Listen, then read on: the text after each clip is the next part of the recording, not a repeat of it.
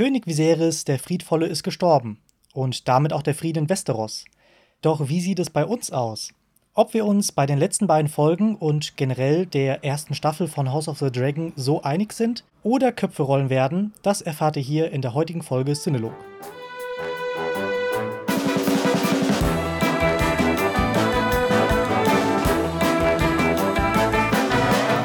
Hallo und herzlich willkommen zu einer neuen Folge Cinelog. Die erste Staffel von House of the Dragon ging vor ein paar Tagen zu Ende. Das bedeutet, dass wir noch über die letzten zwei Folgen sprechen müssen und auch ein Fazit zur ersten Staffel ziehen wollen. Und mit wir meine ich Christopher Hechler. Hallo, Tobias Jureczko. Und Nils Rüter. Hallo, das bin ich. Ja, Nils, eine Frage, bevor wir nämlich gleich uns auf Folge 9 und 10 stürzen. Ähm, du warst ja bei der letzten Folgenbesprechung nicht dabei. Könntest ja, leg doch mal den Finger in die Wunde. Ist schon okay. Mach ruhig. Könntest du mal ganz kurz nochmal vielleicht zusammenfassen, wie du denn beide Folgen fandest, also Folge 7 und 8? Ja klar, ich, ich, war, ich war leider geschäftlich unterwegs. Ähm, das muss man natürlich nochmal zu meiner Ehrenrettung erwähnen. Ich war geschäftlich ja, in einem fremden Bundesland. Bayern ist sehr komisch, man darf es nicht Bayern nennen, es ist Franken. Ich habe es bis heute nicht verstanden. Die Leute sagen dauernd Mahlzeit und ich sage Danke, weil ich glaube, dass sie mir einen guten Appetit wünschen wollen, aber es ist ein Hallo. Ich verstehe nicht, was in diesem Bundesland passiert. Egal, die beiden Folgen. Ähm, Folge 7 war für mich überragend, das war für mich die überragende Folge der kompletten Staffel. Das war die, bei der man nichts gesehen hat, ne? Nur noch mal, um, um, um mich nochmal zu erinnern. das, die Wahrnehmung hatte ich jetzt nicht unbedingt. Okay. Aber der, der, wenn der Tobi so lacht, ja, dann war es die. Ja. Am Strand, wo es sehr dunkel war. Obwohl es Tag war. ja. ja. Passiert im Besten. Nee, also ich, Folge 7 fand ich sehr, sehr stark. Hat sich so ein bisschen bisschen angefühlt wie, und ich, keine Ahnung, ich vermute jetzt nur, ich habe das alles nie wirklich konsumiert, aber es ist so ein bisschen angefühlt wie so ein, so ein Shakespeareiges ähm, Drama, weil es halt sehr, sehr innerhalb nur dieser einen Halle gespielt hat. Und innerhalb dieser einen Halle ist quasi durch die Kinder der Krieg entflammt. Fand ich sehr, sehr stark. Folge 8 war dann, ich muss sagen, Schauspiel von Paddington. Heißt der Paddington? Paddy Considine. Vom Paddington der Bär. Schauspiel, äh, also König Viserys, den wir am Anfang ja noch so ein bisschen auf den Kicker hatten und mhm. äh, nicht so überzeugt waren. War super gut, war, war überragend. Ähm, auch das Make-up super beeindruckend, handwerklich sehr, sehr stark, ähm, mit einem schwachen Ende, Folge 8, würde ich behaupten. Okay, das ist relativ ähnlich, also zumindest über das Ende, aber ich glaube, da will ich später nochmal drüber sprechen. Ähm, ähm, relativ ähnlich zu der Meinung, die wir letzte, letztes Mal hatten, also Chris und ich. Das weiß ich natürlich, weil ich auch im Podcast gehört habe. Ja, natürlich, ja. nee, ich wollte mich nicht beeinflussen lassen. Ja, ja, mhm. ja mhm. ist verständlich. Mhm. Aber schön, dass du es aus dem Kleiderschrank aus Rumänien bis nach Bayern geschafft hast. Franken, das ist sehr wichtig, das oh, habe ich Verzeihung, gelernt. Verzeihung. Mach doch einfach so einen Travel-Blog. Oder, oder auch nicht, nein. ja, möchtest du noch irgendwas hinzufügen, Chris? Nee, ich habe den Inhalt dieser beiden Episoden vergessen. okay. ja, war, ich weiß, dass man, dass man bei Folge 7 wenig gesehen hat. Folge 8 ist mir schon wieder komplett entfallen. Es war sehr dunkel und es ähm, wurde viel gegessen. Und Augen. Ja. Mach kein Augen. Auge, Junge. Ah ja. Ja, ja, ich, ja, ja, da war was. Ja, nee, es ist aber schon wieder, es ist einfach schon wieder so lang her. Und wir haben ja nebenbei noch ein anderes großes Fantasy-Epos geguckt und besprochen. äh, da vermischen, vermischen sich die Grenzen ein bisschen. Ähm, nee, aber ich also bin jetzt für die beiden aktuellen Folgen bereit. Man kann die Anführungszeichen bei großen Fantasy-Epos hören. Das finde ich gut. Ja. Hm. So, so war es gedacht, ja. Es ist, äh, Hört doch gerne mal in unsere Herr der Ringe Folgenbesprechung rein. Tolle Serie. Oh ja. mhm. Es war eine Menge Spaß. So. Ja, richtig, richtig viel Spaß, neuneinhalb Stunden. Ja. Also mehr Spaß hatte ich mit Folge 9 und 10 von House of the Dragon. Und wenn ihr möchtet, kann ich mal zusammenfassen, was da so passiert ist also deine jetzt folgende Inhaltszusammenfassung ist besser als die der Ringe-Serie. Ich wollte noch einmal kurz noch mal, muss, es musste noch mal, ein Seitenhieb musste jetzt noch mal sein. Ich bin mir unsicher, so ob das der letzte bleibt. Let's go. Ja, schau, schauen wir mal. ja, der Schmerz sitzt tief.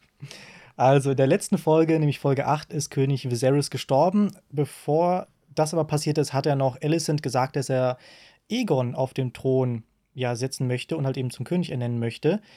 Und wie wir uns dann eben schon in der letzten Folgenbesprechung gedacht haben, ist das halt eben eine Verwechslung, weil er eigentlich den anderen Egon gemeint hat, die einen großen Einfluss halt eben auf die nächste Storyline ähm, mit sich bringt.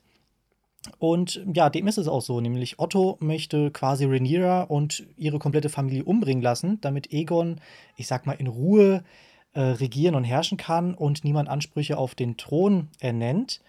Doch Egon ist verschwunden. Und ähm, Otto sendet daraufhin dann zwei äh, Goldröcke, nämlich Sir Eric und Sir Arik, los, damit sie Egon finden. Äh, genauso möchte auch Alicent, dass Christian Kraut und äh, Emond losgehen, um Egon zu suchen.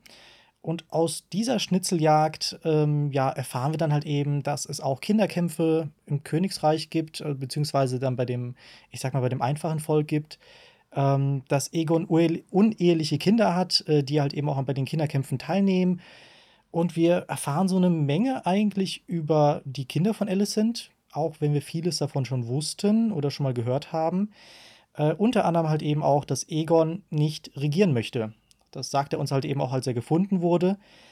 Gekrönt wird er aber dennoch und plötzlich bricht, die, bricht der Boden der Kapelle auf. Ähm, Renis steigt auf einem Drachen empor. Sie will aber keinen Krieg anfangen, deswegen verschont sie die beiden und äh, ja, fliegt davon. Das war Folge 8. Äh, Folge 9, Verzeihung. Und in Folge 10 sehen wir dann eben, wie ähm, Rhaenys zu Rhaenyra und Dämon nach Driftmark fliegt. Berichtet ihr halt eben vom Tod des Königs, sowie dass Egon jetzt der neue König ist. Und daraufhin brechen dann bei Rhaenyra die Wehen aus, welche leider aber eben zu einer Totgeburt führen.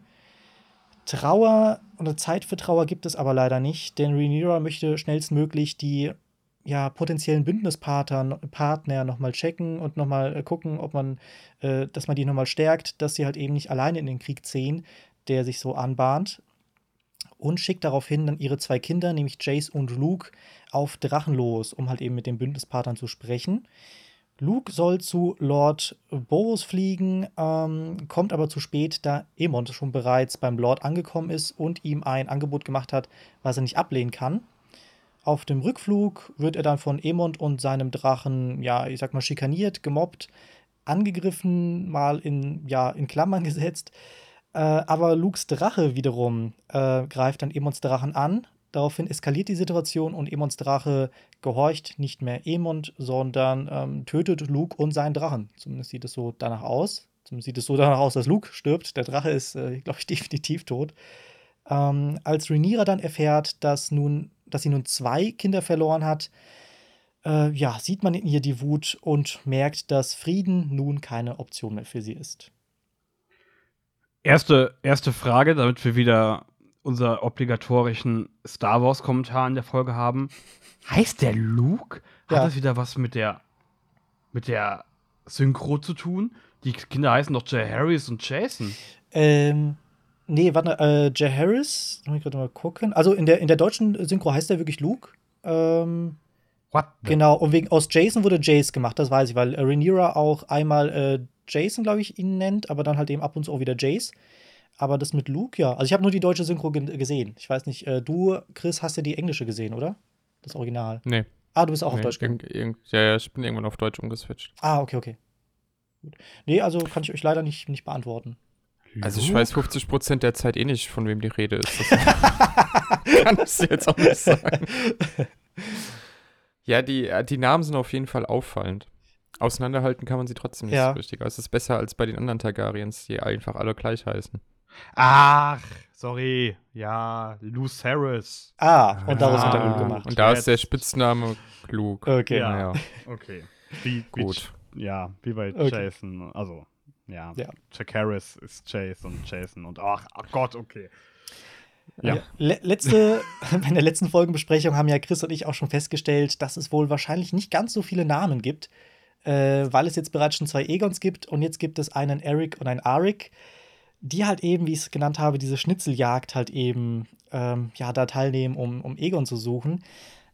Und ich fand, das war ein großer Schwachpunkt von der Folge, weil ich damit halt irgendwie echt wenig anfangen konnte. Ich habe auch nicht so ganz verstanden, wieso jetzt zwei losschicken. Also ich weiß, dass ein Team Egon für Alicent sucht, das andere Team sucht äh, Egon für Otto. Aber wo jetzt der Unterschied gewesen wäre, wenn der eine oder der andere Partner jetzt irgendwie äh, Egon gefunden hätte, habe ich nicht verstanden, weil beide wollen ja, dass Egon auf den Thron kommt, damit halt eben, ich sag mal, die grüne Macht gestärkt wird. Ähm, wie fandet. Ja, aber, ja? aber Alicent will halt äh, nicht, dass Rhaenyra umgelegt wird und Otto Hohenturm will das halt schon. Und die wollten dann halt dementsprechend den König in diese Richtung beeinflussen. Aber diese ganze Hetzjagd war natürlich erstmal dafür da, dass wir nochmal erzählt bekommen, wie schlimm Aegon eigentlich ist. Ähm, weil wir es vorher nie gesehen haben. Also wir ja. wussten, also es gab ja diese Vergewaltigungsszene, wir wussten schon, das ist äh, ein unangenehmer Typ, ja, also ein, ein böse, eine böse Figur in diesem Universum.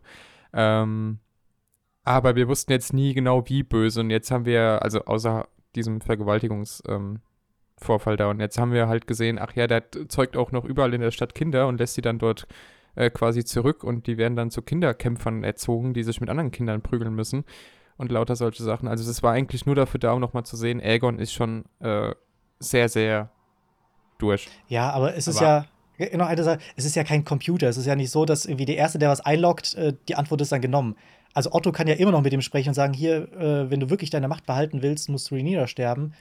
Ja, also, aber der hat schon eine besondere Abhängigkeit zu seiner Mutter. Also auch dann, dass sie da in der Kutsche sitzen und er fragt, äh, Mutter, liebst du mich? Ja. Also der, der Typ ist ja, ich, da fehlt du jetzt halt. Dummkopf, du.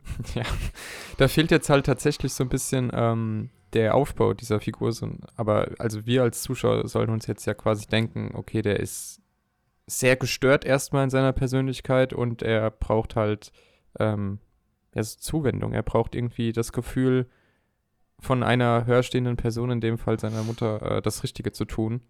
Und die gibt es ihm dann in dem Moment. Und bei Otto Hohentum weiß ich nicht, ob das so funktioniert hätte. Aber äh, ja, er wird halt, also er ist halt eine Schachfigur jetzt momentan. Mhm. Genau. Und das ist auch so ein bisschen mein, also ich, ich verstehe, was, was du sagen willst. Und ich, natürlich ist das, diese ganze Szene da, um weiter zu etablieren, was das für ein dummer Dude ist. Aber ich sehe momentan noch nicht, oder es wird mir noch nicht klar gemacht, wo das eine Rolle spielen soll. Der wird keine Entscheidung selbst treffen. Keine einzige. Also das ist zumindest die Wahrnehmung, die wir momentan von ihm haben. Und von daher ist es eigentlich scheißegal, was oder wie er als Person ist. Weil das wird keine Rolle spielen. Auch wenn er auf dem Thron sitzt, du sagst es schon, es ist eine Schachfigur. Und ob die Schachfigur Blümchen mag oder Kinderkämpfe, ist scheißegal, wenn die Schachfigur eine Schachfigur bleibt. Ja, also wir, der wird schon seine ein oder andere Szene bekommen, wo wir ihn als äh, echt grausigen Herrscher nochmal in Staffel 2 wahrscheinlich erleben, damit wir natürlich auch noch mehr für Rhaenyra sind, als wir es ohnehin schon sind. Ähm, dafür wird es gut sein. Also kein Game of Thrones ohne irgendeinen extrem grausigen Herrscher. braucht man halt irgendwie. Ich würde ganz gerne weil, weil wir es gerade angeschnitten haben, einen Punkt von mir vorziehen, den mhm. ich äh, in die Notizen geschrieben habe. Ich finde, die Serie macht es uns und macht es sich viel, viel, viel zu leicht. Diese Serie könnte in, in der Theorie das Fandom, Anführungszeichen, spalten in so, und jetzt kommt komplett wahnwitziger Vergleich. Wie in Twilight. Es gab Team, ich weiß nicht, wie die heißen, Team Edward und Team, also Team Jacob. Vampir und Team Werwolf. Team Edward und Jacob. Weil Wieso ich das weiß, weiß ich nicht. okay. Ey, Leute, ihr habt alle die 4K-Sammler in ja, Jetzt tut doch nicht so hier. Aber dieses Teams aufbauen, dass du auf beiden Seiten irgendwie mit den Leuten mitfiebern kannst, wurde komplett außen vor gelassen die Frage, bist du Team Grün oder Team Schwarz, stellt sich, glaube ich, bei wirklich niemandem, der diese Serie schaut. Und das finde ich sehr, sehr schade, weil da hätte man was Gutes aufbauen können, finde ich. Hätte auch gut im Gespräch bleiben können, das mal so rein aus, aus einer logischen Promo-Sicht, eben weil diese Diskussion entbrennen könnte zwischen den Fans. Aber das passiert halt 0,0, weil ich glaube, niemand findet Team Grün cooler als Team Schwarz. Ja, Team Grün hat die interessanteste Figur. Oder eine der interessantesten Figuren, Alicent. Ja. Auch wie sie sich jetzt nochmal gegen alle Männer in ihrem Umfeld stellt und tatsächlich äh, einfach auch nochmal mit der Frage konfrontiert wird, hast du nie drüber nachgedacht, einfach Königin zu werden? Also selbst sich auf den eisernen Thron zu setzen, ähm, ist, schon, ist schon spannend. Und wie sie jetzt auch zu Rhaenyra steht, zeigt ja, dass dieses äh, sehr merkwürdige familiäre Abendessen da am Ende, dass der Frieden nicht gekünstelt war, sondern dass die schon Interesse daran hat, dass es, ähm, ja, dass es sowas wie Frieden gibt. Und sie wird ja jetzt auch nur ausgespielt von Otto und so, wie sie sich aber jetzt endlich mal gegen ihren Vater auch zur Wehr setzt und selber an diesem Game of Thrones teilnimmt. Äh, das ist schon, ist schon ganz interessant. Also ich bin ich bei dir. Ich finde es super interessant, aber die Frage, Team Grün oder Team Schwarz stellt sich für mich allein schon aufgrund der Söhne nicht mehr. Ja, genau. Ja, gut, die das sind natürlich echt. Ja, kannst, ja, aber teils doch auf. Also wirklich, mach auf jeder Seite einen Sohn, der halbwegs klar ist und vielleicht halbwegs edle Absichten hat, mach auf jeder Seite ein Arschlochkind. Musst du es so krass trennen, dass du es dem Zuschauer, der Zuschauerin so einfach machst zu entscheiden? Das finde ich wirklich Potenzial, das man liegen lassen hat. Ich glaube, man hat es versucht. Also zum einen, äh, Alicent und Rhaenyra sind ja relativ ausgewogen. Also die beiden wollen ja nicht, dass es hier irgendwie zu einem Krieg kommt. Und du hast halt eben auf der einen Seite ähm, Damon und auf der anderen Seite Emond, die sich da auch relativ ähnlich sind. Ähm, auch wenn Emond noch nicht so ganz weiß, was vielleicht ein Schritt zu weit ist. Aber beide sind sehr egoistisch, wollen dann doch irgendwie an die Macht, ähm, wenn auch auf unterschiedliche Arten. Aber bei den restlichen Kindern gebe ich euch vollkommen recht. Also, wer sich da denkt, hm, weiß ich nicht, die anderen Kinder von Alicent, die sind doch alle super sympathisch. Müsste man vielleicht nochmal ja, drüber reden. Auch ja. Kraut. Ja. Auch äh, Sir, Sir Kraut. Nee. Das ist sehr, sehr lustig. Ich habe am Anfang, ich glaube nach Folge 1 gesagt, so die einzigen halbwegs sympathischen Charaktere sind ähm, mhm. Sir Kraut und Otto. Nun, was soll ich sagen? Ja, es gibt ja aber auch eine literarische Vorlage. Also wenn äh, George R. R. Martin das einfach so geschrieben hat, dann ist es halt so. Und ich wüsste jetzt auch nicht, ob ich dieses ähm, Team 1 gegen Team 2 nicht selbst auch ein bisschen aufgesetzt fände. Also man muss uns nicht zu sehr in die Hand nehmen und uns alles vorkauen, aber ich finde gerade mit Alicent hast du auch genug Potenzial, äh, da noch eine interessante Story auf der anderen Seite quasi zu erzählen. Ähm, vielleicht wird auch die Tochter, die sie hat, die jetzt bisher auch total unauffällig war und wenig Screentime bekommen hat, irgendwie auch nochmal relevant werden. Die will ja auch mit dem ganzen Königskram eigentlich nichts zu tun haben. Ja, und ansonsten mal schauen, die Brüder untereinander verstehen sich ja eigentlich auch nicht so. Also äh, Aegon hatte ja schon mehr oder weniger Angst mitten auf der Straße von seinem, äh, wie heißt jetzt der mit dem verlorenen Auge? Äh, Emond. Emond, Ach, Leute. Oder Aemond. Ähm, Also es ist einfach nur so wie bei Scribble, so du stellst mal den einen Buchstaben nochmal woanders hin, aber ansonsten, äh, naja. Also er hatte ja Angst, auf offener Straße von dem umgebracht zu werden. Weil der natürlich Thronambitionen hat und halt auch der deutlich, äh, ja, aggressivere Bruder ist, der ambitioniertere Bruder ist. Viel älter. Ich finde das der Casting wirkt, ja. super gut, gerade wenn ich die jüngere Alicent und die ältere oder Rhaenyra und Alt-Renera-Vergleich. Super stark, aber bei den Brüdern, also der aussieht wie Wilson Gonzales Ochsenknecht, wirkt einfach tausendmal jünger als der Einäugige. Ja, das, den Gedanken hatte ich auch schon. Das fand ich auch seltsam. Ich habe ein paar Mal de daran denken müssen, weil Emot war ja wirklich der erste, der Erstgeborene. Ähm, und wenn du wirklich beide mal nebeneinander oder beide im gleichen Bild siehst, gebe ich dir vollkommen recht, Nils. Äh, da sieht halt Emond viel Moment. älter aus als, als Egon. Wer war der Erstgeborene? Egon, oder? Soweit ich weiß, Egon. Egon. Ja, okay, weil du hast gerade Aemon gesagt, ja. Oh, Verzeihung. Aegon. Aegon. Ich vergesse immer ja. das A vor dem Ä. Aegon. Und Dämon. Und Aemond. Leute, ey. ja, aber also ich finde, da ist Potenzial da, ähm, auch nochmal für Konflikte innerhalb der Gruppe, zumal jetzt ähm, in einer sehr schön inszenierten und spannenden Szene am Ende von dieser Staffel ähm, der große Drache, äh, die haben auch alle, äh, das ist so ein bisschen wie bei Kingdom Hearts, da muss in jedem Name irgendwie noch ein X drin vorkommen. ähm, der große Drache den kleinen Drachen frisst oder besser gesagt einfach tötet und damit auch den jüngsten Sohn von oder einen der jüngeren Kinder von äh, Rhaenyra eher umbringt. Und ich glaube, das wird halt auch noch mal Zunder geben innerhalb der Alicent-Familie, weil Alicent halt genau das nicht wollte. Ja. Und weil Alicent zu ihren Söhnen jetzt, glaube ich, auch ohnehin nicht das beste Verhältnis hat, kann man mal so sagen. Ähm, also das wird auch nochmal eine spannende Angelegenheit, was da passiert. Und deswegen werfe ich jetzt schon mal eine Prediction in den Ring. Und der Nils kann es wahrscheinlich. Oh, willst du es jetzt machen oder wollen wir später? Ich hätte fast gesagt. Direkt entwerfen. Ich mache es jetzt, sonst vergesse ich es. Okay. Äh, Al Alicent wird, glaube ich, in Staffel 2 sterben. Vermutlich nicht. Aber okay, das war jetzt meine Prediction. Äh, Wäre eine spannende Ausgangslage. Ja. Also ich sehe auf jeden Fall auf beiden Seiten viel Potenzial. Ich brauche auch dieses Team 1 gegen Team 2 nicht, weil es halt relativ eindeutig ist. Wir aber auch auf Team 1 irgendwie Figuren haben, die wir nicht so mögen. Ähm, aber mal gucken, wo die, wo die Reise hingeht. Also ich bin auf jeden Fall gehuckt und würde mir eine zweite Staffel jetzt auch anschauen, anders als bei anderen großen Fantasy-Serien. äh, was, was ich gut finde, weil du es gerade erwähnt hast, wir haben ja, ähm, ich muss sagen, die Serie hat meiner Meinung nach innerhalb dieser ersten Staffel große, große Schritte gemacht in die richtige ja. Richtung. Also wirklich extrem. Aber wir haben Folge 3, Folge 4, ich weiß es nicht mehr, stark kritisiert, dass diese Drachen keine eigenen Persönlichkeiten, sondern nur Kriegsmaschinen sind. Mhm. Das hat sich jetzt auch gewandelt.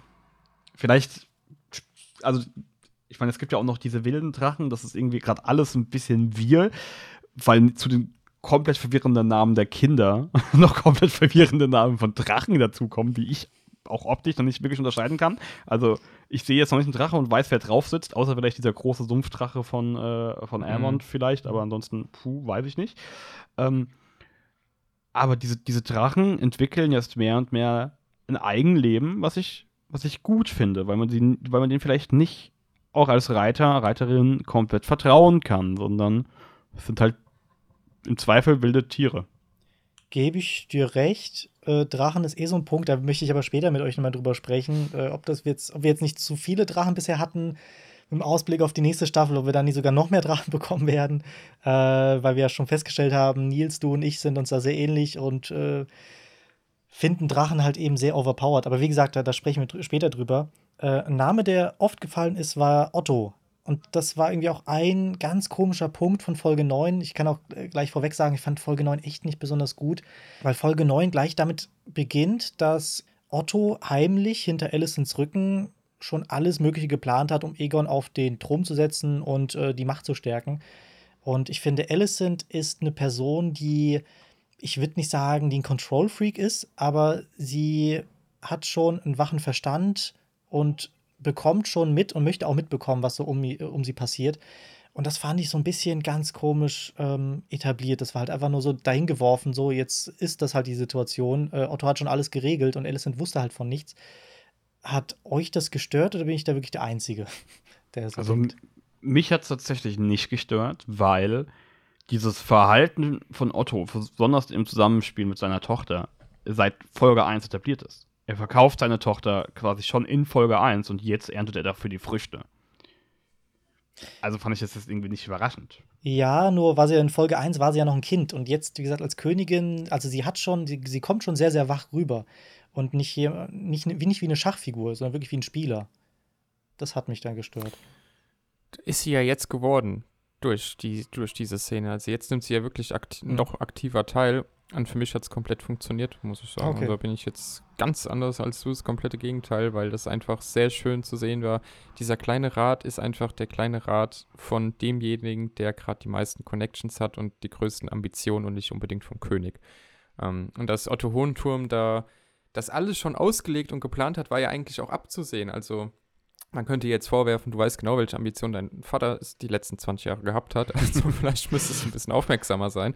Aber grundsätzlich fand ich, hat das schon ganz gut funktioniert, weil es auch so eiskalt war. Also der König war jetzt tot und dann war eigentlich alles schon geregelt, wie jetzt dieser ganze Frieden, der eigentlich versucht wurde, äh, aufzu also diesen Frieden, den man versucht hat aufzubauen, äh, wie der jetzt komplett an die Wand gefahren wird. Und äh, ja, ja, Rhaenyra, es ist schon schon schade, aber ihr Vater hätte ja auch den Frieden gewollt. Ja, aber ihr Vater hätte nicht gewollt, dass seine, dass seine Tochter umgebracht wird. Also, äh, sie hat auch eine komplett, das, das finde ich so schön, sie hat eine richtig rationale Stimme mhm.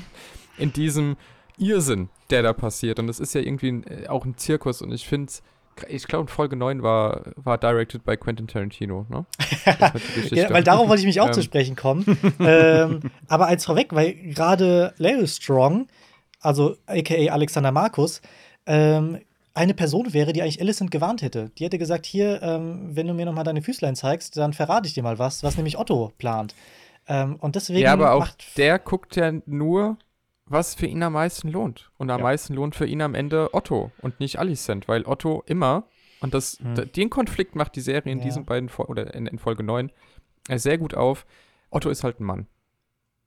Und am Ende werden es immer die Männer sein in diesem Kosmos, die entscheiden. Und alles, was Alicent tun kann, ist ja, sich, ähm, sich diesem Spiel hinzugeben und versuchen, es nach ihren eigenen Regeln ein bisschen mitzubestimmen. Das macht sie eben beispielsweise, äh, indem sie halt dem, ich habe jetzt seinen Namen vergessen, das, das, das, ist die Serie ohne Namen für mich einfach, ähm, äh, seine, die, die Füße zeigt und sich ja Laris. quasi schon, Laris, ja. Ähm, Fuß der Königin. Hand des Königs, Fuß der Königin, das Übliche. Ja, äh, genau. Die Serie hat, zeigt ihm ja, die Serie hat Hand und Fuß er zeigt ihm ja ihre Füße, damit er dann am Ende tatsächlich auch, sie wendet sich dann ab, aber er masturbiert ja auch dann dazu. Ähm, das heißt, sie verkauft sich ja jetzt Jahre später nach ihrer Hochzeit mit dem König quasi nochmal. Aber nicht, weil es jetzt gesteuert ist von ihrem Vater, sondern weil sie selbst versucht zu steuern und etwas herauszufinden und Sachen schon mal vorher zu wissen und aktiv anzugehen. Und das ist halt tragisch, weil das ähm, tatsächlich ja heißt, also sie, sie muss immer wieder, wird sie in diese Rolle der Frau, die, äh, die immer wieder ihren Körper verkaufen muss, auch gedrängt. Und ist hier, und das fand ich wirklich sehr gelungen, einfach mal ein rationaler Kopf, weil wir haben da den einen, der ist komplett thronversessen.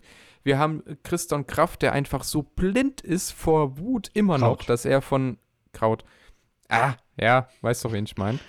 Ähm, der blind ist vor Wut immer noch, dass er von Reniera äh, fallen gelassen worden ist, quasi der auch äh, mittlerweile jeden killt, der ihm halt nicht passt und es bleibt sowieso ohne Konsequenzen. Und wird Lord Kommandant. Wird Lord Kommandant, ja. Äh, wir haben dann diesen Lannister, der nachdem er so richtig feige erstmal aus dem Weg ist, als er dachte, oh, in diesem kleinen Rad wird es gleich krachen und dann, äh, der ist jetzt tot, ja, dann, dann setze ich mich wieder hin, gut, dann machen wir jetzt weiter, kein Problem. Also diese Männer, die wirklich stumpf sind, die nichts kennen außer wir müssen jetzt, äh, damit hier der Frieden bleibt, erstmal komplett die Familie Targaryen auf der anderen Seite auslöschen. So, Hauptsache, also wirklich nur Gewalt, nur Sex und nur Stumpf. Und da hast du zwischendrin diese Figur, die jetzt sehr gewachsen ist über diese zehn Folgen und einfach mal rational ist. Und du denkst dir wirklich, das ist ein, ein einziger Männerzirkus irgendwo. Aber das hättest du sehr, sehr stumpf jetzt tatsächlich auch, sehr platt wieder machen können ähm, ist der Serie aber nicht passiert. Also es ist hier nicht so, ach guck mal, wie schlimm das Patriarchat ist, sondern es zeigt einfach mal ganz deutlich in der Figurenzeichnung, so wie wir sie kennengelernt haben, wer da welche Interessen hat und welche Interessen auf Alicents Seite dagegen stehen. Und daraus ergibt sich das Bild von selbst, ohne jetzt irgendwie auf äh, Holzhammer, Teufel komm raus, uns zeigen zu müssen, guck mal, Patriarchat ist doof oder Monarchie ist doof, sondern äh, das ist einfach ein, ein Männerzirkus, der da passiert. Und Alicent ist da mit, mit die tragischste Figur. Und was wir nicht vergessen dürfen, Tobi, wegen deiner Argumentation, von wegen er hätte sie warnen können, Laris ist immerhin auch noch die Person, die Otto wieder zur Hand gemacht hat. Ja, ja, nee, also auch, auch der Punkt von Christa, da gebe ich, geb ich recht, ähm, das habe ich gar nicht so gesehen, dass er natürlich mit Ottos Hilfe äh, eben viel mehr rausziehen kann als eben mit, mit Alicent. Ähm, gebe ich dir recht, ja, da, da, da das habe ich nicht gesehen. Dafür sind wir ja da. Oh, vielen Dank.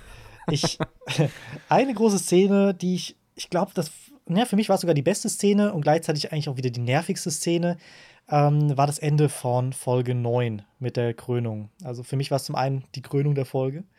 Äh, zum anderen war es aber halt auch wieder dieser Telenovela-Twist am Ende. Ähm, ja, also wir haben diese tolle Krönungszeremonie. Man sieht, dass Egon auch langsam gefallen hat, äh, dass das Volk ihm zujubelt. Ähm, gleichzeitig sieht man aber auch immer wieder in Egon, dass er einfach so richtig keinen Bock hat gerade und dass er nicht so wirklich weiß, was er tun soll. Einem natürlich nicht ähm, die, seine eigene Mutter halt irgendwie in eine komische Situation zu bringen. Auf der anderen Seite wird das komplette Volk halt eben sehen, wenn er jetzt aufgeht und, und sagt, er will nicht oder wie auch immer.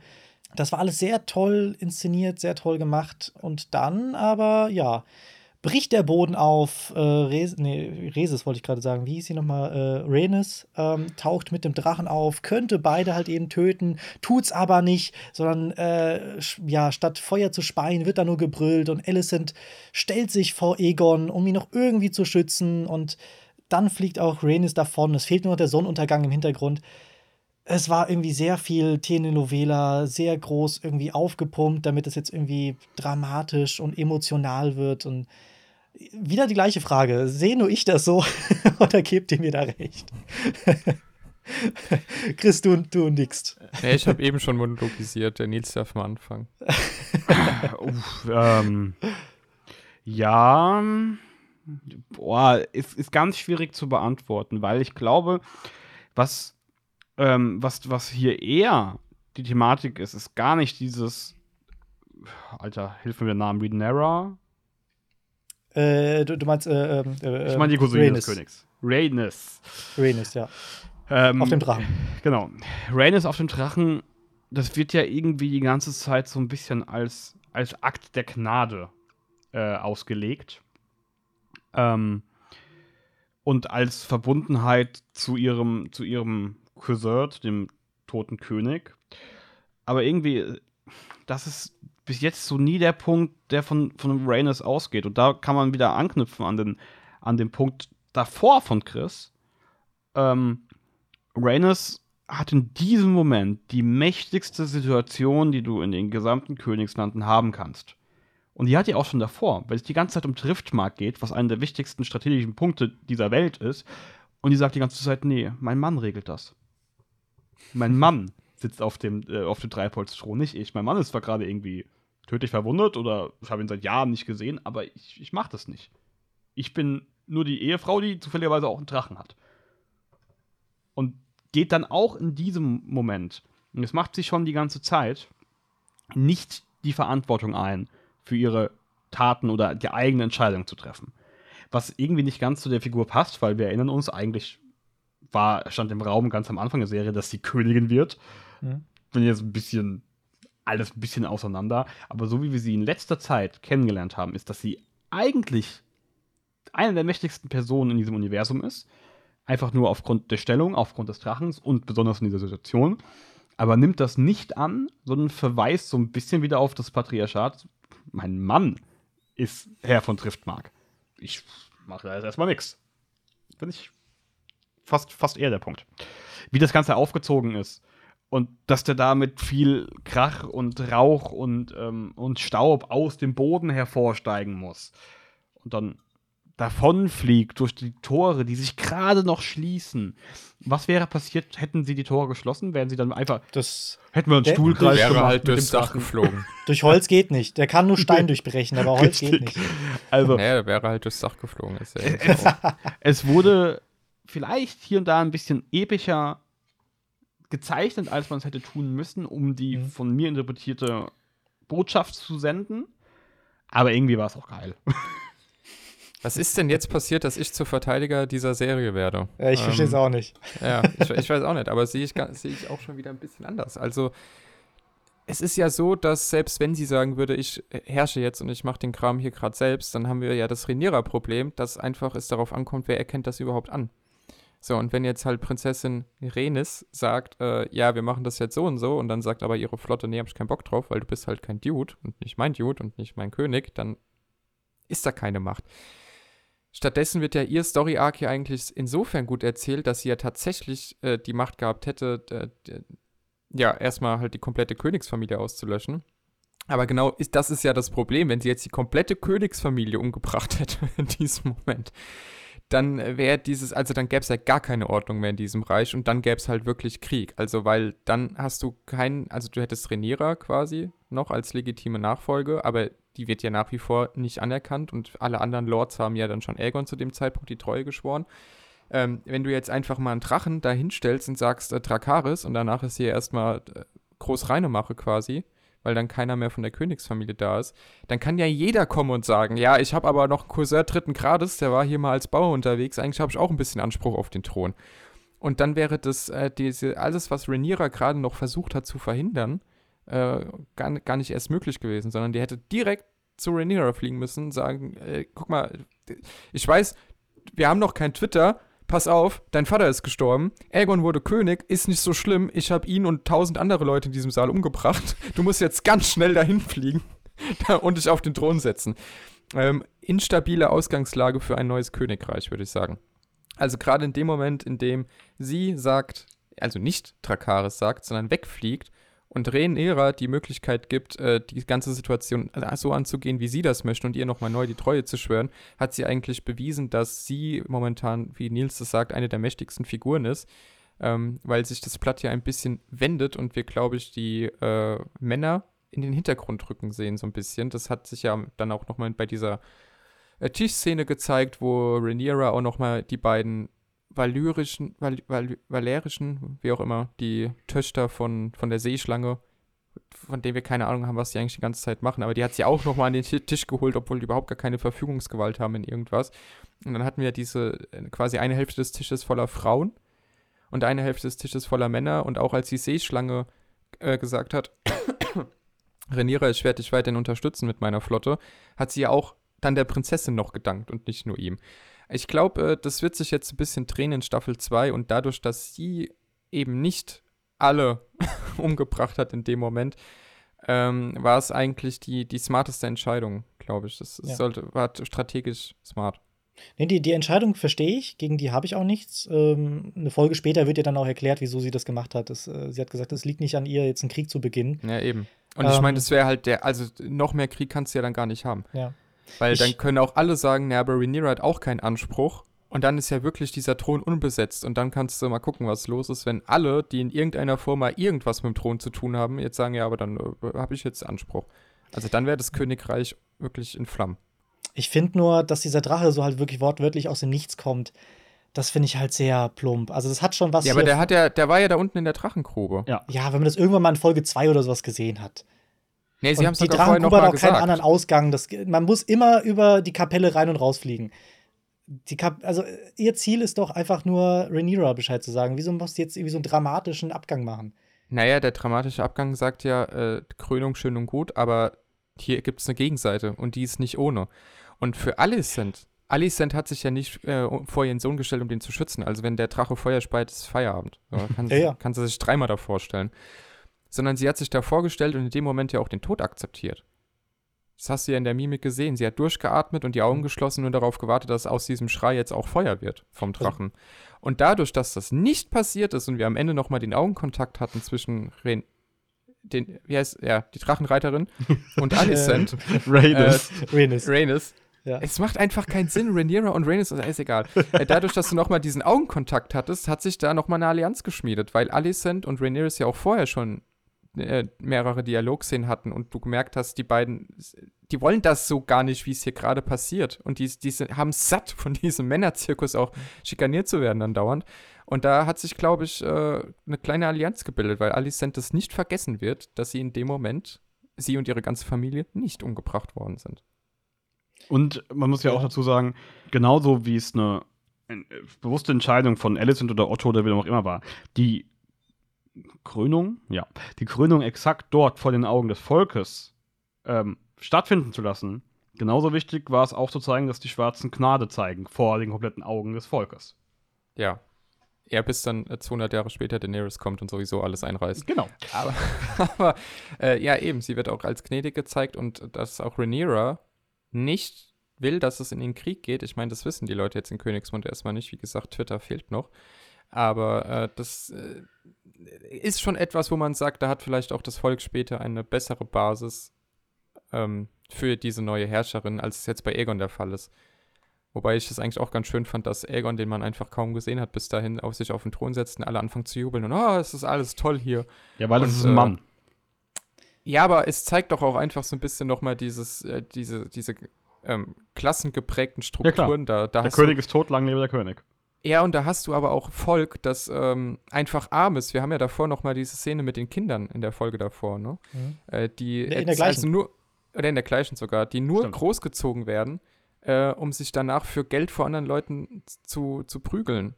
Ja, also bis auf den Tod wahrscheinlich. Und wir haben also eine unfassbare Armut und dann sitzt ein neuer Herrscher und alle fangen an zu klatschen, ach wie toll. Von dem hat man noch nie irgendwas gesehen, er hat noch nie irgendwas gemacht, aber ach wie toll das alles ist. Und das bringt ja auch so diesen ganzen, also dieses ganze, diese ganze Monarchie einfach auch die Absurdität daran auf den Punkt. Ja, das, das fand ich auch toll, weil, also es wird ja nicht sofort geklatscht, sondern da ist erstmal Ruhe. Da fängt, glaube ich, wie einer an zu rufen und dann plötzlich toben sie alle.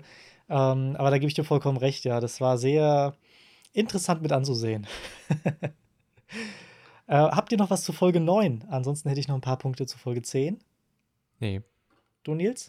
Hm, ich glaube nicht. Nee, also ich habe noch ein paar Punkte zu- allgemein zu der Serie, aber das machen wir dann am Ende, würde ich sagen. Genau, wenn wir später noch mal irgendwie hin und her springen, dann äh, man ist es ja gewohnt von uns. Folge 10, da habe ich eigentlich nur ein paar Kleinigkeiten aufgeschrieben, weil mir die Folge im Großen und Ganzen irgendwie viel, viel mehr gefallen hat.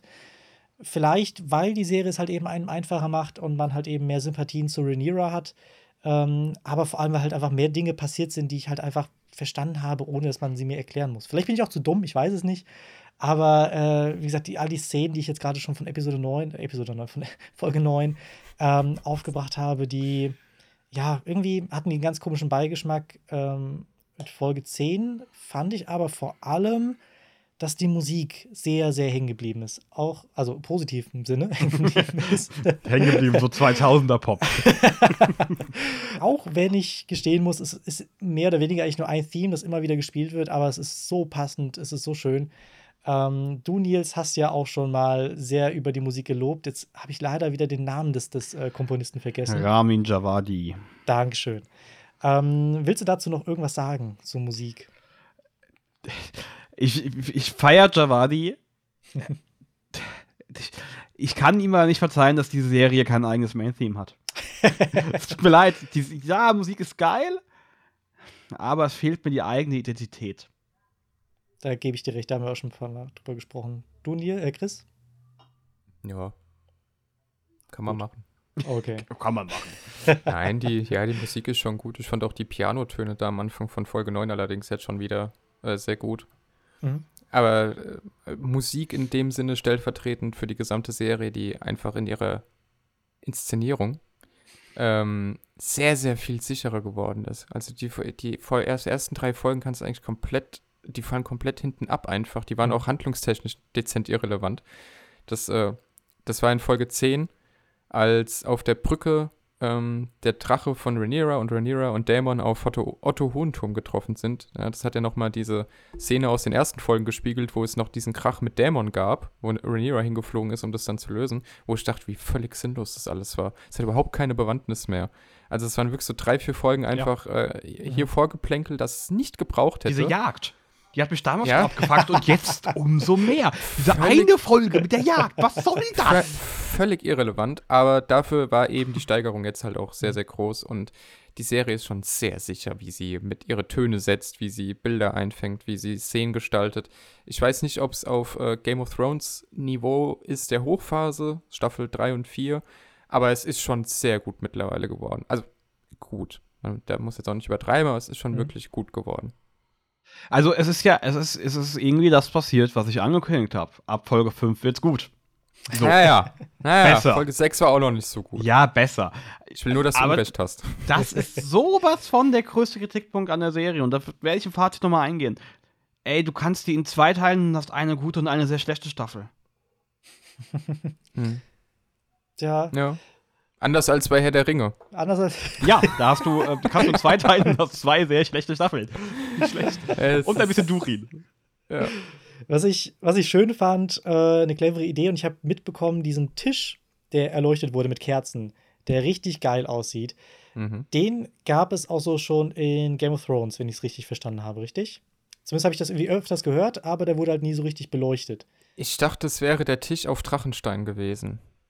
Ja. Aber sind die zu dem Zeitpunkt auf Drachenstein oder in Driftmark? Ich komme da mittlerweile nicht mehr so richtig Ich hinterher. äh, verwechsel das auch mal wieder. Also bei House of the Dragon. Also, wenn das der Tisch war, dann ja, aber ich fand auch, der war cool gemacht. Ich War auf jeden Fall sehr cool. Ja. stark daran gezweifelt, dass die Kerzen so hell leuchten, dass es so aufgeht. Aber das sah schon schick aus. Also auch da, äh, Practical Effects und Set-Design gehen manchmal eben doch über 50 Millionen Dollar CGI pro Folge. Ja.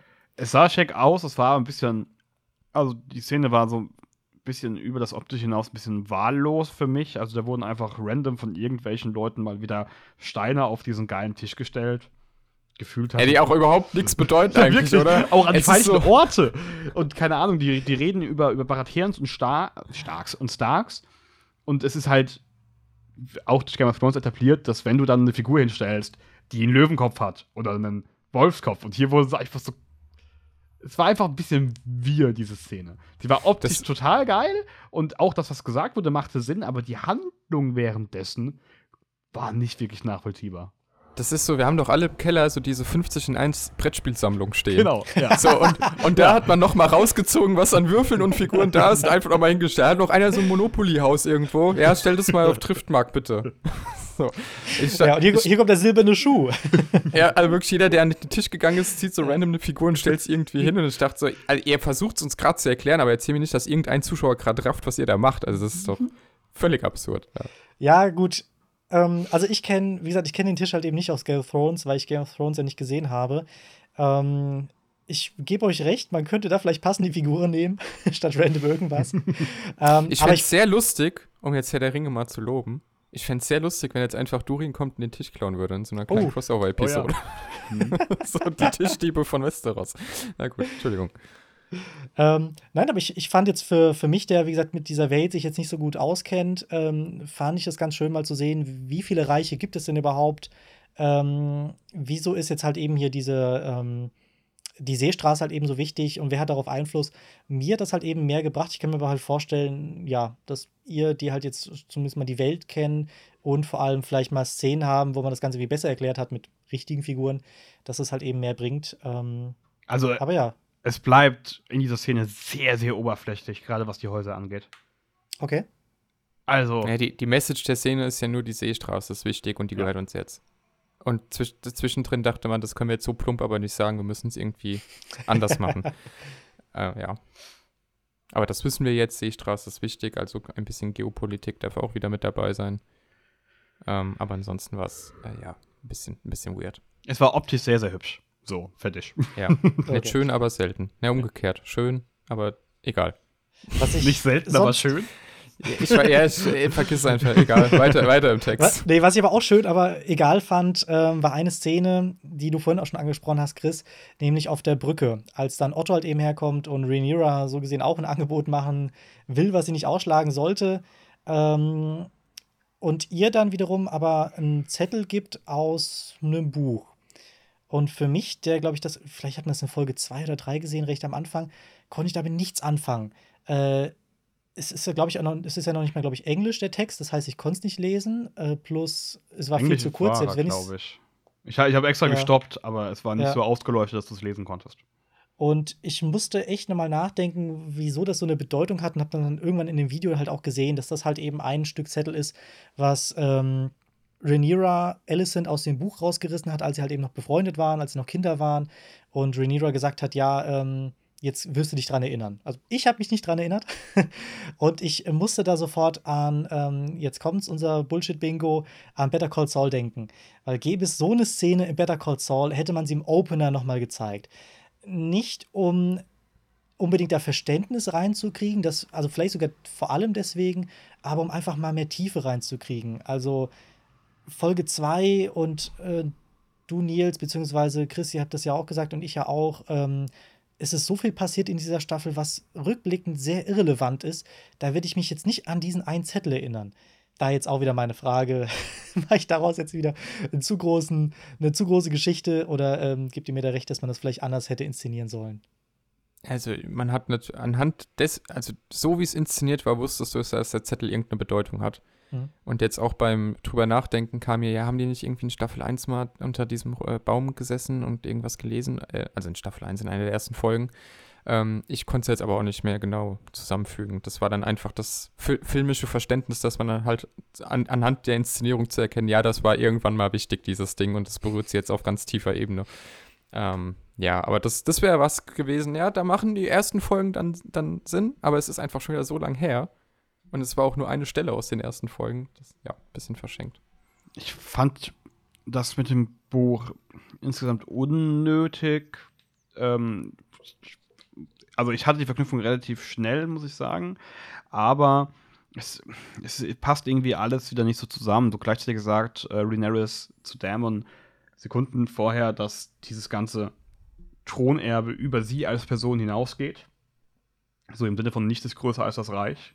Keine persönlichen Befindlichkeiten sind wichtiger als der Frieden.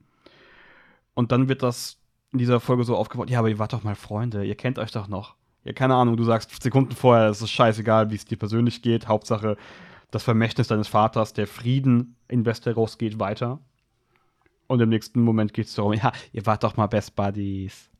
Bin ein bisschen, na, weiß ich nicht. Ja, was ich auch seltsam finde, es war ja eine sehr, sehr persönliche Szene von den beiden ähm, mit dem Buch unterm, unterm Bauch, äh, unterm Baum, nicht unterm Bauch, weshalb Otto ja davon gar nichts wissen kann. Das heißt, Alicent muss ja Otto diesen Zettel gegeben haben und gesagt haben, gib das mal bitte Rhaenyra. Und ich verstehe dann nicht so ganz, wieso Alicent da nicht selber hingeht. Und ich verstehe nicht, wieso Rhaenyra es nicht aufregt und wirklich wütend macht, dass Otto jetzt diesen Zettel ähm, ihr gibt, statt dass, dass Alicent jetzt mit auf der Brücke steht. Weil es genau richtig gemacht war. Weil Rhaenyra weiß, dass Alicent. Also, das war für Rhaenyra das Signal: Alicent steht nicht hinter dem, was hier gerade passiert, sondern das ist Otto. Und Otto dann hinzuschicken und Otto diesen Zettel geben zu lassen, der überhaupt nicht die Bedeutung von diesem Ding versteht, war ja smart, weil in dem Moment eigentlich Rhaenyra erkennt, das hier ist äh, Otto Ottos Geschichte und die von den anderen äh, Männern da in, im kleinen äh, Rat. Aber Alicent will das nicht und sie versteht ja dann auch, dass Alicent wirklich dafür gesorgt hat, dass überhaupt diese Verhandlungsoptionen noch vorhanden sind und nicht einfach direkt der Krieg ausbricht. Also eigentlich war es, äh, fand ich es smart. Es war ein smarter Schachzug und ja. dieses, ähm, also Otto sagt ja auch, ja, du bist ja jetzt auch nur so, du willst nur nicht, dass wir sie umbringen, weil du halt mal mit ihr befreundet warst. Ähm, ja, exakt. Und das, das, kann er halt überhaupt nicht nachvollziehen. Aber es ist die Verbindung, die Alicent und ähm, Rhaenyra eben noch haben. Und durch diesen Zettel war das halt sehr subtil.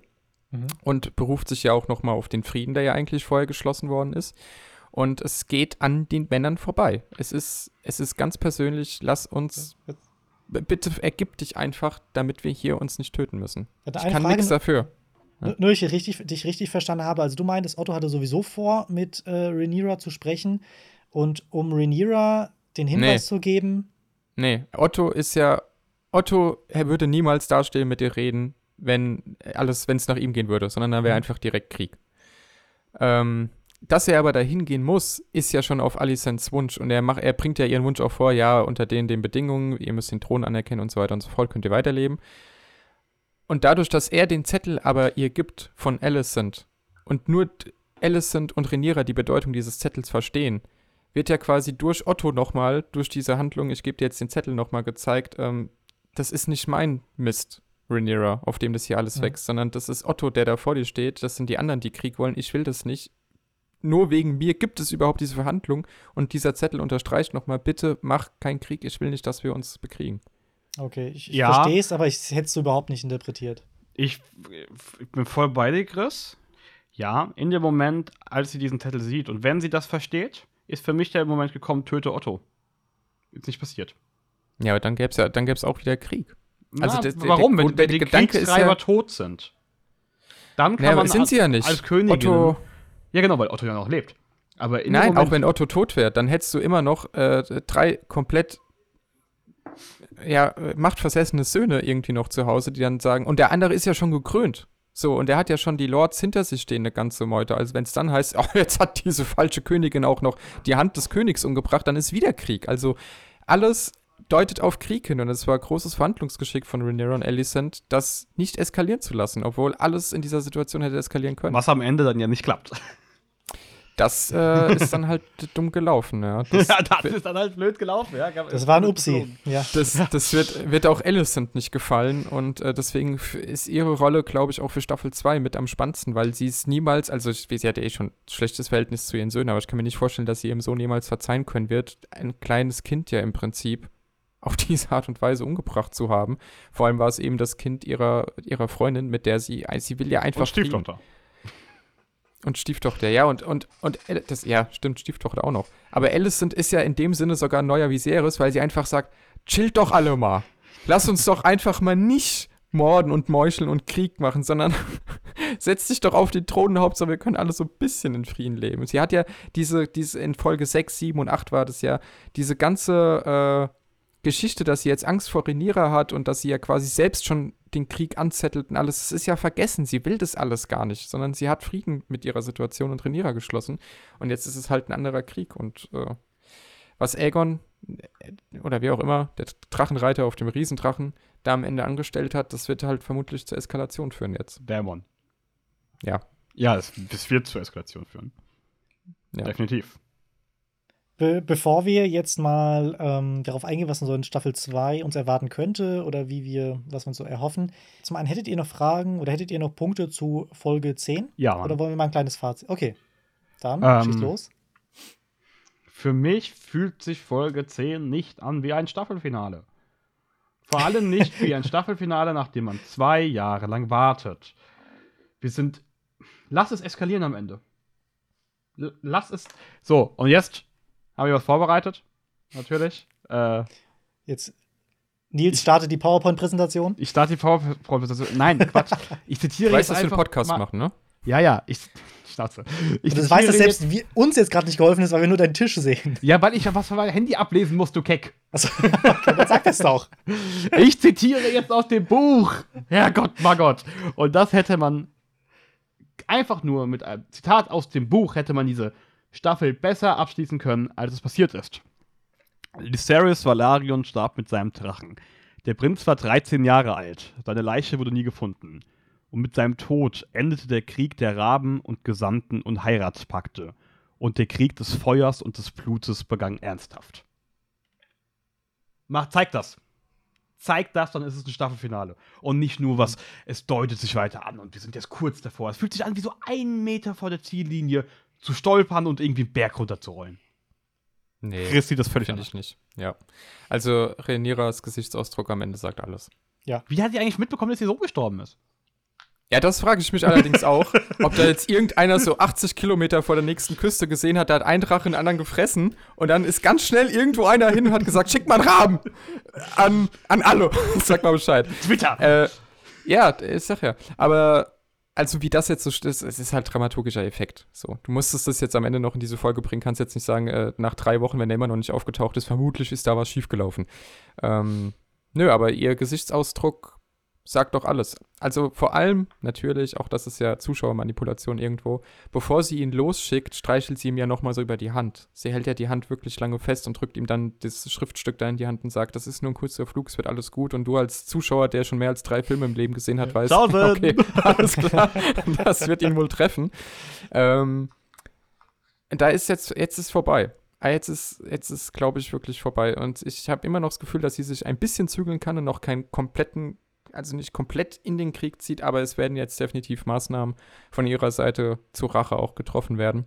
Und das sagt der Gesichtsausdruck am Ende, weil dieser Gesichtsausdruck am Ende, finde ich, diese zehn Folgen Charakterentwicklung Reniera ganz gut zusammenfasst, weil sie un- unfassbar gereift ist in der Zeit. Sie war jetzt bis zuletzt diejenige, die am Frieden festhalten will, aber jetzt hat man ihr nicht nur diesen Thronanspruch genommen, sondern man hat jetzt auch noch einen Sohn genommen und jetzt ist, jetzt kocht's einfach über.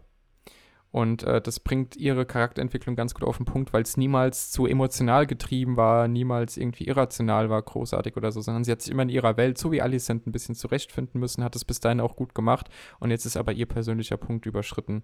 Und äh, deswegen fand ich das Zitat eigentlich umgesetzt, das du vorgelesen hast. Also ich bin mit dem Staffelfinale auch sehr okay. Ich hoffe aber nicht, dass das wirklich zwei Jahre sind. Doch, doch. 2024 geht's weiter. Ja. Oh, okay. Nee, aber ich gebe auch Chris recht. Ähm, ich finde, dieser Gesichtsausdruck hat einfach so viel, so viel ausgesagt und man hat gemerkt, okay, mit dem Frieden, das war's jetzt. Äh, alle, äh, also ähm, Rhaenyra will jetzt wirklich Blut sehen, will Rache sehen und ihr ist es jetzt egal, was jetzt noch passiert. Also sie hat ja schon ja noch ein anderes Kind verloren äh, Ja. in der gleichen Folge, was ja wirklich sehr schwer anzusehen war. Ähm, Wie viele und auch den Kinder hat Charakter sie sehr. jetzt noch? Das verwirrt mich Keine auch. Sie hat noch vier, aber wir kennen irgendwie nur eins. Und was ist mit Gottfried? Ich, ich kann nicht ganz durchflecken, was die Kinder angeht. Gut, das ist eh ein anderer Punkt. Aber, ähm, aber nein, aber wirklich Die diese kommen komplette- wieder, wenn es wichtig wird. Ja, Aber ich fand die Charakter, ja, Entwicklung oder wie der Charakter gezeigt wurde von Rhaenyra, fand ich unglaublich stark und interessant in dieser Folge. Also, dass man gesehen hat, ähm, dass Rhaenyra diese Geburt einfach selber durchführen will und vielleicht hat sie auch schon gemerkt, ähm, sie will sich nicht helfen lassen, weil da irgendwas nicht richtig passt. Vielleicht will sie es auch nur machen, um, um Stärke zu zeigen und hat gar nicht geahnt, dass es vielleicht eine Totgeburt sein könnte. Ähm, ja, und dann halt eben, wie gesagt, das Ende, dass man einfach sieht, okay, sie hat jetzt ein zweites Kind verloren äh, und das jetzt nicht durch, durch Zufall, das nicht durch, ähm, ja, also so wirklich, dass jemand gerade ihr Kind umgebracht hat und es halt eben ein Kind war von Alice, äh, von Alicent, ähm, dass das halt eben daran schuld war, ähm, das hat so viel im, im Gesicht halt eben ausgesagt. Also ich bin da komplett Chris Meinung. Und ich finde, das ist ja noch mal, weil du gerade die Szene ansprichst, die war sehr heftig zu sehen. Mhm. Und Mhm. es war, es zieht sich ja dieses Leid der Mutter, das Leid der Frau, zieht sich ja als Thema eigentlich durch die gesamte erste Staffel. Und dass sie jetzt in der letzten Folge, wohl wissend, dass dann eine, also dann eine Fehlgeburt quasi ähm, sie erwarten wird, das Ganze selbst macht, ohne Hilfe, spiegelt ja auch noch mal den Tod ihrer Mutter aus der ersten Folge, wo die Meister halt versucht haben, wenigstens das Kind irgendwie noch zu retten, aber dann ist ihre Mutter ja trotzdem qualvoll gestorben, das Kind einen Tag später ja dann auch. Ähm, sondern sie nimmt sie einfach selbst in die Hand. Also sie hat sich auch in dieser Rolle, dass sie weiß, als Frau gehört es dazu, in dieser Welt Kinder zu kriegen und dieses Leid zu durchleben. Und zu diesem Leid kann eben auch eine Fehlgeburt oder sogar der Tod gehören. Also auch der eigene Tod. Ähm, die Rolle hat sie quasi angenommen und hat äh, sich da auch nicht mehr helfen lassen, sondern hat sehr, sehr früh, dass da in der, in, in der ersten Folge hat es ihre Mutter ja zu ihr gesagt, ja, das ist halt Teil dieser Welt hier, das ist Teil deiner Rolle, weil du halt eine Frau bist. Ähm, das hat sie halt jetzt völlig angenommen und hat diesen Tod ja dann auch eigentlich akzeptiert von dem Kind. Also sie hat natürlich getrauert, aber sie hat es ja auch selbst eingebunden und dann war sie auch bei der Beerdigung ja eigentlich gefasst, wurde da ja sogar noch gekrönt dann quasi im Prinzip. Aber dass sie ein anderes Kind genommen wird, da ist jetzt einfach Ja, ist und vorbei. was, was ich auch schön fand, war, ähm, es ist eigentlich eine, vielleicht war es nicht geplant, aber es ist eine kleine Hommage an ähm, der fünften Folge, die ja damit beginnt, dass wir es erstmal Rhaenyra sehen, jetzt im, äh, ja, mit, mit 30, nicht mehr als Kind, die jetzt gerade ein Kind gebärt. Und äh, kaum ist das Kind äh, auf der Welt, will schon Alicent ihr so gesehen das Kind wegnehmen, beziehungsweise das Kind halt mhm. halt eben mal sehen. Und das passiert jetzt so gesehen ja wirklich zweimal in dieser Folge. Also einmal mit den ganzen Taten, die ähm, Alicent getan hat, äh, nämlich dass jetzt Egon gekrönt hat, äh, hat er dazu gebracht oder dazu geführt, dass sie jetzt, äh, oder hätte, vielleicht hat es dazu geführt, dass sie jetzt halt eben ein Kind verloren hat. Plus halt eben Dämon, ein Kind von Alicent, hat ihr jetzt das zweite Kind auch noch genommen. Sprich, ähm, und wie gesagt, ich glaube nicht, dass es gewollt ist, aber es ist irgendwie eine, eine Parallele, die man da ziehen kann. Ja. Schöne Beobachtung, stimmt, ja. Ja, aber auch eine Parallele, die mir zu viel war. Es hat in Folge 1 sehr, sehr gut geklappt, diese kriegerischen Szenen ähm, im Wechsel zu schneiden mit den Geburtsszenen. Das war sehr, sehr stark gelöst und das haben wir jetzt wieder. Finde ich ein bisschen schwach. Also wir haben jetzt ja. nicht die kriegerischen Szenen, sondern der Drache, der immer wütender wird und du merkst, es ist kurz vor der Eskalation mhm. und das fand ich ein bisschen das war mir zu nah an der überragenden Szene in Folge 1. Also, da du auch schon das Buch zitiert hast vorhin, ähm, ich weiß nicht, ob du die Szene halt eben auch aus dem Buch kennst. Ich habe sie, äh, ich weiß gar nicht mehr, in welchem, wo ich das gehört habe, aber irgendwo wurde die dann auch verglichen, wie sie eigentlich im, im Buch stand. Da wurde halt gesagt, dass das Kind halt sehr deformiert war, dass das Kind auch schon drachenähnliche Züge hatte. Ich glaube auch ein, ein ähm, ich weiß nicht, ob es Flügel waren oder, oder sonst irgendwas. Und ich kenne mich jetzt wirklich mit Neugeborenen nicht aus. Und die äh, haben normalerweise keine Flügel, so viel kann ich dir sagen. Ich, Dankeschön. bitte, bitte. Ich, ich weiß nicht, ob das Kind jetzt deformiert war ähm, oder ob es jetzt halt einfach nur an dem, an dem Blut, an der Ausleuchtung und sonst irgendwas lag, dass man da vielleicht was gesehen, gesehen haben könnte. Ähm, aber im Buch machen ja dann diese Drachenszenen Sinn, die immer wieder, die man eben hier gesehen hat. Hier ist es, ja, ich weiß nicht, vielleicht zeigt man, dass Rhaenyra so viel, dass in ihr so viel Drache steckt ähm, dass sie deswegen wütend ist wie ein Drache. Ähm, fand, ich, fand ich seltsam, das hat mich jetzt nicht rausgerissen. Nee, es wäre ja das Kind von zwei Targaryens gewesen. Also ja. es ist, also so könnte man es erklären. Und sie hat ja dann sogar, bevor sie ihre Söhne losschickt, noch mal gesagt, äh, manche Leute behaupten, wir sind mehr an den, näher an den Göttern als am Menschen. Und äh, was ein furchtbar arroganter Spruch dann zu sagen. Der, der, der, Thron bringt uns vielleicht ein bisschen näher. Also die absolute Herrschaft dieses Königreichs bringt uns, ist vielleicht das Einzige, was uns ein bisschen näher an das Volk bringen könnte. Na gut.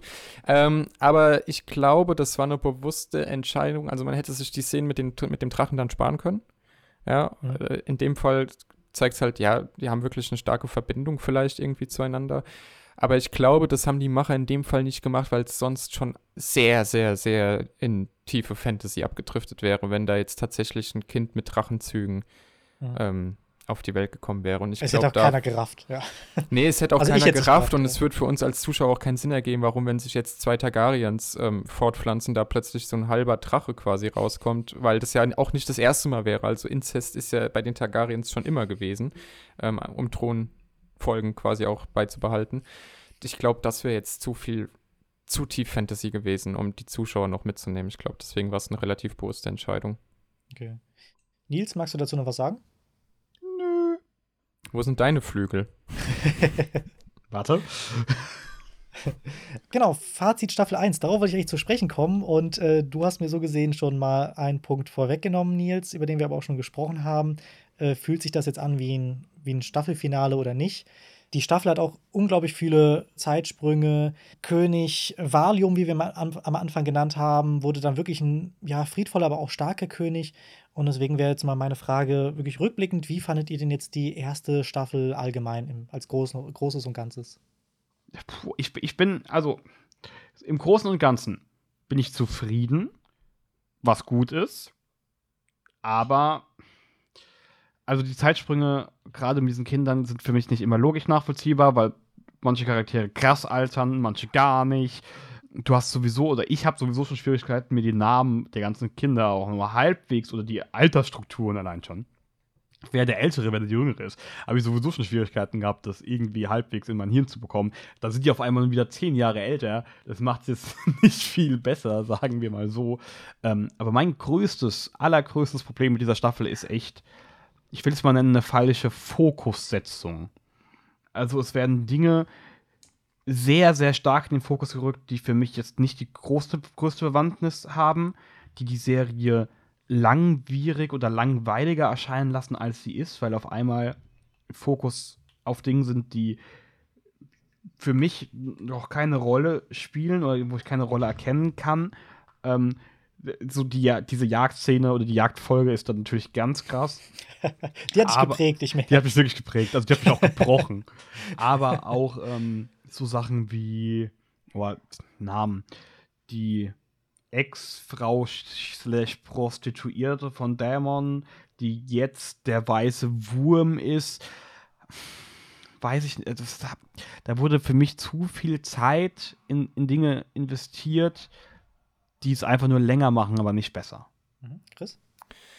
Ja, gehe ich mit. Äh, die ersten vier Folgen oder die ersten fünf irgendwie teilweise sogar sind ein bisschen, die waren schwach und ähm, ich habe jetzt gerade nochmal nachgeschaut, das ist unsere, wenn man eben Herr der Ringe dazu nimmt, achte Podcast-Folge zu diesen beiden Serien insgesamt ähm, mit unserem Großprojekt dieser Besprechung hier. Und deswegen bin ich jetzt vielleicht auch einfach ein bisschen milder gestimmt, weil ich zum einen, äh, zum einen froh bin, dass eine der beiden Serien halt noch sehr die Kurve bekommen hat.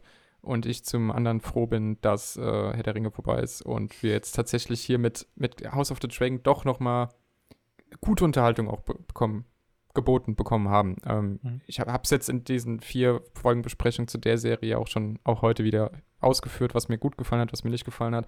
Aber die Serie ist äh, an den richtigen Stellen smart geschrieben. Sie ist an den falschen Stellen zu lang.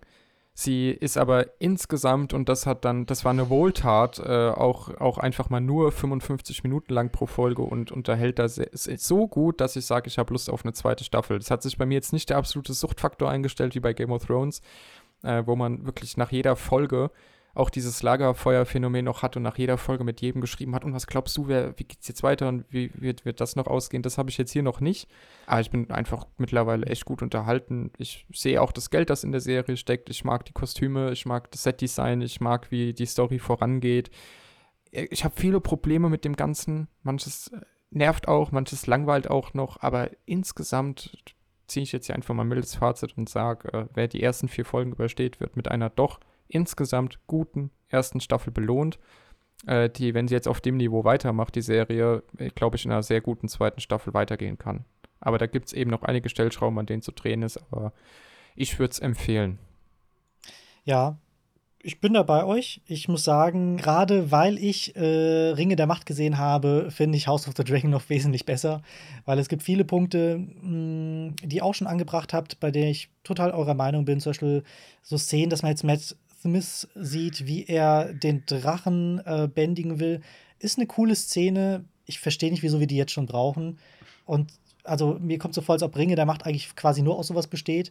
Ähm, weshalb mich das jetzt hier nicht so stört, aber das wären wirklich so Kleinigkeiten, die ja mir vielleicht äh, House of the Dragon nochmal noch mal schmackhafter gemacht hätten, als für jemanden, der halt eben mit Fantasy wenig anfangen kann. Ich fand auch, dass es einfach zu viele Kinder waren, also nicht Kinder allgemein, sondern einfach zu viele Personen, die, mit denen wir halt eben, ja, die wir nicht wirklich richtig verstanden haben, die wir nicht kannten, wo der Charakter einfach zu wenig Zeit oder wo zu wenig Zeit aufgebracht wurde, um den Charakter zu verstehen. Ähm, Teil, äh, oder man kann sagen, die Serie hat das Problem erkannt und ein bisschen dafür gesorgt, dass es jetzt weniger Kinder gibt. so klassischer, klassischer Tobi. und ja, ich bin, mal, ich bin mal gespannt auf Staffel 2. Ich finde, dass, dass die Charaktere jetzt einfach da viel besser ausgebaut werden müssen. Also, wir haben jetzt verstanden, wo eine Alicent steht, wir haben verstanden, wo eine Rhaenyra steht. Ähm, die Kinder, das ist jetzt halt wirklich so das große Problem. Ich, wie, wie Nils es schon gesagt hat, vor allem jetzt die Kinder von Rhaenyra, hm, die haben quasi keinen Charakter, wenn man sie überhaupt gesehen hat. Also ich hätte jetzt echt gedacht, die hat nur zwei Kinder. Ja, die ähm, hat ja auf jeden Fall noch Gottfried, der Geoffrey heißt. Ja. Und bei der Geburt meinten sie, du hast es schon fünfmal geschafft, das sechste Mal wirst du auch noch schaffen. Stimmt. Aber ja. ich konnte diese ganzen Kinder, also diese fünf, drei kriege ich zusammen. Aber das mhm. war's auch. Ja, und ansonsten, worüber wir ja auch schon ein paar Mal gesprochen haben, die ersten paar Folgen, die hat man echt zusammenfassen können. Also da jetzt so einen großen Zeitsprung von irgendwie 20 Jahren oder was auch immer, ähm, hätte man nicht gebraucht, ähm, weil jetzt dann rückblickend, es war zwar schön, um die Verbindung zwischen Rhaenyra und Alicent zu erklären, aber das hätte man vielleicht auch irgendwie in einer Folge oder in Rückblicken zusammenfassen können, dass man vielleicht in jeder Folge mal einen Rückblick sieht. Man sieht jetzt im, im ja, mit 30, was da für ein Hass zwischen den beiden entsteht und immer mal wieder halt eben Rückblicke, wie das so in der Kindheit war. War halt irgendwie, wie du es gesagt hast, der Fokus war irgendwie sehr komisch, sehr wild und vielleicht auch sehr falsch. Ähm, umso mehr freue ich mich aber, dass es jetzt halt eben keine Zeitsprünge mehr geben soll in Staffel 2, zumindest nicht mehr so extreme. Und da wäre jetzt auch meine Frage an euch. 2024 soll es dann weitergehen mit Staffel 2. Was hofft ihr, was wünscht ihr und worüber habt ihr vielleicht Befürchtungen, dass es äh, mit der Serie in die falsche Richtung gehen könnte? Weniger komplizierte Namen. und vielleicht mal mehr Namen. Und ein, ein, nee, einfach. Als Egon, äh, Egon und Eric und Arik. Fuchs City Handlung noch ein bisschen, äh, geht ein bisschen stringenter auf euer Ziel zu, aber im, im Grunde macht einfach so weiter wie die Abschluss drei Folgen dieser Staffel, dann sehe ich da relativ wenig, was nochmal groß schief gehen könnte. Ob es jetzt wirklich so gut wird, wie halt äh, die Hochzeit der ersten vier Game of Thrones Staffeln war, sei dahingestellt. Ähm, aber ja, also ich werde es weiter gucken. Ich habe aber nicht so viel Bock, nochmal einen Rewatch zu machen vor der zweiten Staffel, muss ich sagen. Also es war jetzt unterhaltsam, aber ob ich mir jetzt nochmal zehn Stunden angucken will, Vielleicht weiß fünf. ich nicht. Vielleicht Vielleicht, nur fünf, fünf. ja. aber ja, also ich, ich bin da guter Dinge. Diese Fantasy-Serie werde ich weiterverfolgen. Ähm, ich finde, ich, ich glaube, das Fundament ist sehr, sehr gut gelegt, ähm, besonders wenn wir blicken, wo wir gerade Charaktere haben, die, also auch von den Orten her, was nochmal spannend werden kann. Bedeutet, ich habe die Hoffnung, dass wir uns nicht in ähm, von mir aus cool inszenierten, aber viel zu teuren äh, Kämpfen auf Drachen verlieren, sondern dass wir unser, unser Fokus auf ähm, innerhalb der Stadtmauern legen. Und damit meine ich jetzt nicht, dass es weitergeht mit dem Kampf der Raben, der Hochzeitspakte und Gesandten, sondern es wird meiner Meinung nach auf jeden Fall brutaler. Es wird mehr Kämpfe geben, es wird mehr Schwerter geben. Die sehe ich aber nicht auf den, auf den Rücken der Drachen, wo diese Schwerter geschwungen werden, sondern beispielsweise bei dem Lord-Kommandanten, der seinen Dienst entsagt hat bei den ähm, ehemaligen Verbündeten von Dämon in der Stadtwache. Ich erwarte nicht nur einen Brüder- und Schwesterkrieg, ich erwarte auch einen Bürgerkrieg. Und ich erwarte vielleicht sogar ähm, ein bisschen ein bisschen was vom anderen Kontinent, von Essos, wo ja höchstwahrscheinlich ähm, der Ex-Mann von Rhaenyra hingesegelt ist, zusammen mit, mit seinem Geliebten nachdem er sich die Haare abrasiert hat. Auch das glaube ich, das kann nochmal relevant werden und dann wird das gut. Äh, es wird schlecht, wenn man sich nur auf Drachen verlässt. Ja, gerade Drachen ist auch so ein Punkt, da ja, ist so meine Befürchtung, dass es viel, viel, viel Drachen-Action gibt und ähm, ich verstehe schon die Symbolik, dass das halt an eben die Atombomben oder Bomben generell halt eben aus dieser Welt sind. Aber, ähm, ich finde es jetzt nicht gerade so interessant, ähm, dass man das jetzt dass man da eben seinen Fokus drauf drauf werfen muss oder drauf zeigen muss. Ich finde, es wäre vielleicht schön, wenn man wirklich den Drachen mehr Charakter gibt, dass es halt nicht nur eine 'ne Waffe ist, sondern halt wirklich auch ein Charakter. Aber generell, weil ich mit Fantasy wenig anfangen kann, brauche ich keine Waffen. Also, ich finde es sehr interessant, wie halt eben diese zwei Häuser, wie diese zwei Familien da jetzt plötzlich so in Krieg geraten, der auch, äh ja, wie ich schon in der letzten Folge gesagt habe, aus so einem Telenovela GZSZ-Twist entstanden ist, dass man da vielleicht mal eine Person verwechselt hat und den falschen Namen genannt hat. Aber ja, was ich da jetzt nicht brauche, sind, sind Drachen. Ich finde aber, interessant könnte es werden, ähm, wenn ich jetzt überlege, was Emond sagt, sobald er ja mit seinem Drachen zurückfliegt. Irgendwas muss er ja Alicent gesagt haben, sonst wäre, glaube ich, die Info nicht weitergekommen an Demon. Und ob er jetzt sagt, dass er ihn jetzt absichtlich getötet hat, ob er sagt, ob er einfach nur die Wahrheit sagt und ich habe den Drachen nicht mehr kontrollieren können, er hat sich jetzt selbstständig gemacht.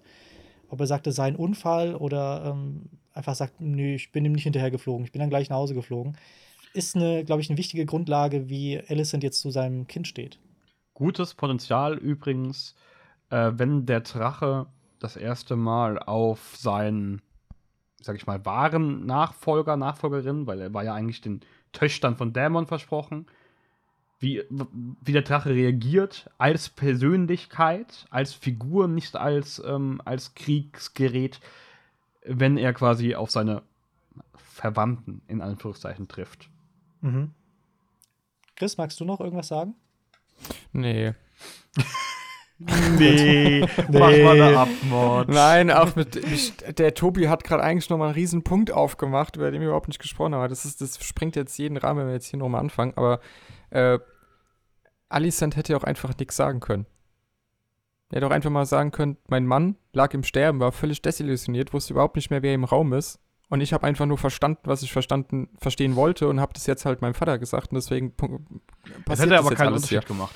Ja, das glaube ich auch, dass Otto Hohenturm sowieso das alles gemacht hätte, aber sie hätte ja auch einfach nicht sagen müssen, was er in seinem letzten Atemzug gehaucht hat. Aber gut. Ja. Schade finde ich Nee. natürlich auch, ähm, ganz kurz noch, dass wir quasi wieder wissen, wie es ausgeht. Ich bin gespannt, ob es trotzdem die Spannung aufbaut. Weil wir wissen. Ja, weiß, ich- weiß ich jetzt gar nicht so, eigentlich, muss ich sagen. nicht? Okay. Nö. Dann sage ich jetzt nichts mehr, aber keine Hm. Ahnung. Nee, wissen wir nicht. Welche, oh, jetzt muss ich ganz kurz nachfragen. In Game of Also wir Thrones. sind noch 200 Jahre vor Game of Welche Farbe hat da das Wappen von Targaryen? Es ist nicht grün, aber ist es schwarz oder ist es einfach rot? Es ist einfach rot, schwarz. Ah. Ist schwarz mit Gold vorne drauf. Ach Mann, Spoiler, Nils. Das muss jetzt nochmal sein, oder was, ey? Nee, ich glaube, Zwei es Jahre ist voraus rot. gespoilert. Oder? Ja, aber es kann ja in den 200 Jahren noch viel passieren. Ja, So, äh, Game Fe. Feierabend jetzt, bevor der Es hier noch mehr Spoiler wird, schwarz. Feierabend. Es ist rot auf schwarz, es ist nicht schwarz. Apropos lange Zeit und Zeitsprung, ich wollte gerade schon wieder das nächste Fass aufmachen, aber nee, äh, ich komme jetzt zu einer Abmod. Äh, ja, die Ringe der Macht ging zu Ende, House of the Dragon ging jetzt auch zu Ende. Äh, ihr müsst aber nicht bis 2024 warten, um neuen Content zu bekommen. Wir haben noch weitere Serien und Filme, über die wir jetzt in den nächsten Wochen sprechen wollen. Kommt mal ein Cowboy. 1899. Ja, wer nichts verpassen will, der soll uns doch bitte auf Twitter und Instagram folgen, Look Podcast. Und wer noch seine Meinung zu Die Ringe der Macht loswerden will, für den haben wir einen Kummerkasten aufgebaut, nämlich mail.cinelog-podcast.de. Genauso könnt ihr uns auch da eure Meinung zu House of the Dragon nennen. Und ja, damit würde ich jetzt sagen, vielen Dank fürs Zuhören und bis zum nächsten Mal. Tschüss. Drakaris. Ciao, ciao.